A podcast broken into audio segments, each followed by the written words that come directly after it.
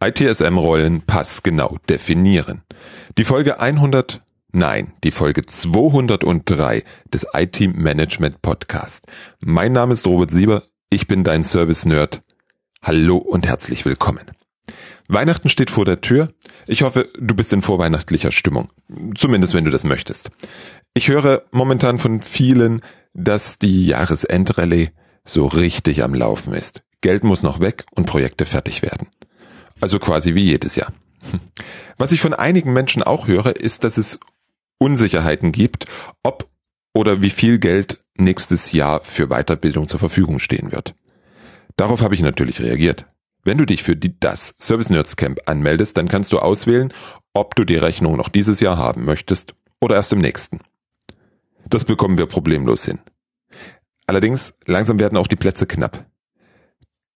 Da ich immer gerne mit jeder Teilnehmerin, mit jedem Teilnehmer persönlich sprechen möchte, liegt meine innere Grenze für ein Service Nerds Camp bei 65, nein, bei 45 Menschen.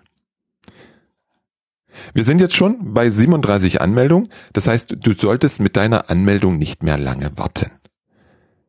Übrigens, das mit der Rechnungsstellung gilt natürlich auch für das IT-Service-Katalog Bootcamp. Melde dich auf www.servicekatalog-erstellen.de an und sag mir Bescheid, dass du die Rechnung noch 2022 brauchst. Im IT-Service-Katalog Bootcamp werden wir uns auch mit drei ganz wichtigen Rollen für ein erfolgreiches Service-Management auseinandersetzen. Das führt uns beide zur heutigen Folge. Rollen gibt's im IT-Service-Management mehr als genug. Während der Recherche zur Folge habe ich ein E-Book gesehen, welches 55 Rollen im ITSM beschreibt. 55 Rollen. Ich habe mir die Liste angeschaut und muss leider sagen, dass in dieser einige wichtige Rollen noch fehlen. Was auch klar ist, weil die Rollen aus den verschiedenen Frameworks wie ITIL, FitSM oder COBIT zusammengetragen wurden. Ich greife das Thema heute auf, weil im letzten Webinar ein Teilnehmender mit dem Kürzel 00 010795 als Themenwunsch für den Podcast schrieb Aufgabentrennung Service Delivery, Service Manager, Provider Management. Sowohl Service Delivery Manager als auch Service Manager kamen bei den 55 Rollen gar nicht vor. Das ist auch nicht schlimm. Wichtig für dich ist, dass du dir Folgendes bewusst bist. ITIL, FitSM und alle anderen Frameworks sind Prozessframeworks.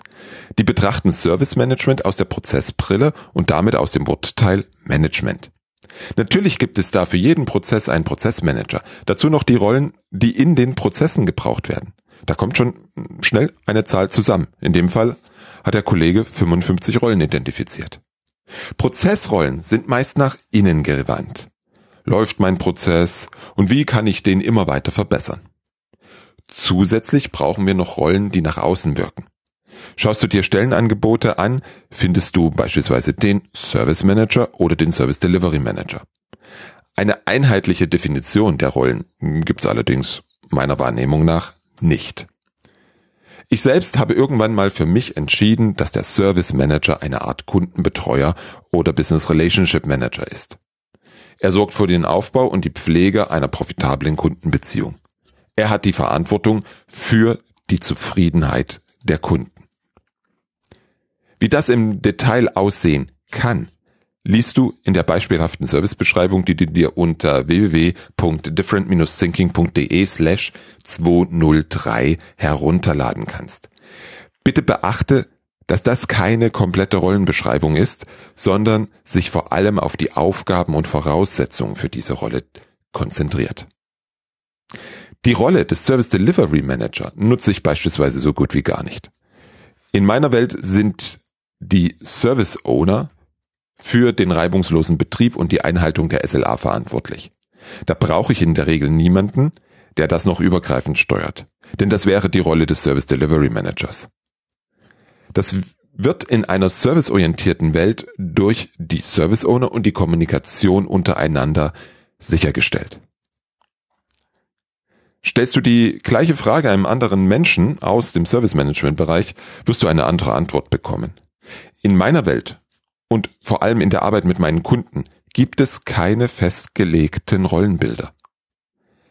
Es gibt immer nur die für die jeweilige Situation passenden Rollen. Das heißt für mich nicht nur, dass es mal die eine Rolle gibt und mal nicht. Das bedeutet auch, dass eine Rolle mit dem gleichen Namen unterschiedliche Ausprägungen bei unterschiedlichen Kunden hat. Auch hier bin ich der Überzeugung, dass du mit vorgefertigten Schablonen nicht so erfolgreich sein wirst, wie du es mit individuell definierten Rollen sein kannst. Wichtig für dich zu wissen, individuelle Rollen zu definieren braucht nicht viel mehr Zeit.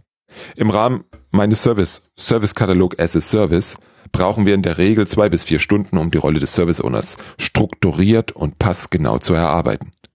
Glaube mir, die Investition zahlt sich hinterher ein Vielfaches aus. Ebenso bin ich kein Verfechter, dass ein Mensch eine Vielzahl von Rollen innehaben kann und sich immer bewusst sein muss, welchen Hut er gerade auf hat. Klar, das wird sich nie ganz vermeiden lassen. Das heißt, wenn du Rollen definieren möchtest, dann schaue dir das Ziel an. Finde die Erwartungshaltung der Stakeholder heraus und leite dann Schritt für Schritt Verantwortung, Aufgaben, Eignung und Rechte ab. So kommst du zu einer passgenauen Rolle für genau deine IT-Abteilung. Übrigens ist das auch ein Schlüssel, um Service Management in kleinen Organisationen effektiv zu etablieren. Zum Schluss möchte ich dich auf folgenden wichtigen Punkt hinweisen. In der Serviceerbringung gibt es drei verschiedene Ebenen. Die operative, die taktische und die strategische Ebene. Aus jeder Ebene ergeben sich Verantwortungen und daraus resultierend Aufgaben, Eignung und Rechte.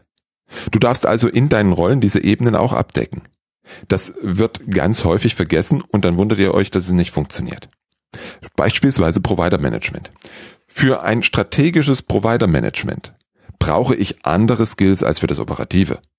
Deswegen ist es keine gute Idee, beide Ebenen in eine Rolle zu packen. Hier kommt jetzt wieder die Idee der passgenauen individuellen Rollen um die Ecke, weil du so leicht die Ebenen in deiner Organisation sinnvoll verteilen kannst. 00010 Ich weiß, ich habe deine Frage nicht komplett beantwortet. Ich hoffe, ich konnte deutlich machen, warum es da keine eindeutige Antwort gibt. Ich habe dir einen Weg gezeigt, wie du zu einer individuellen Ausgestaltung kommst. Ich freue mich natürlich auf dein Feedback.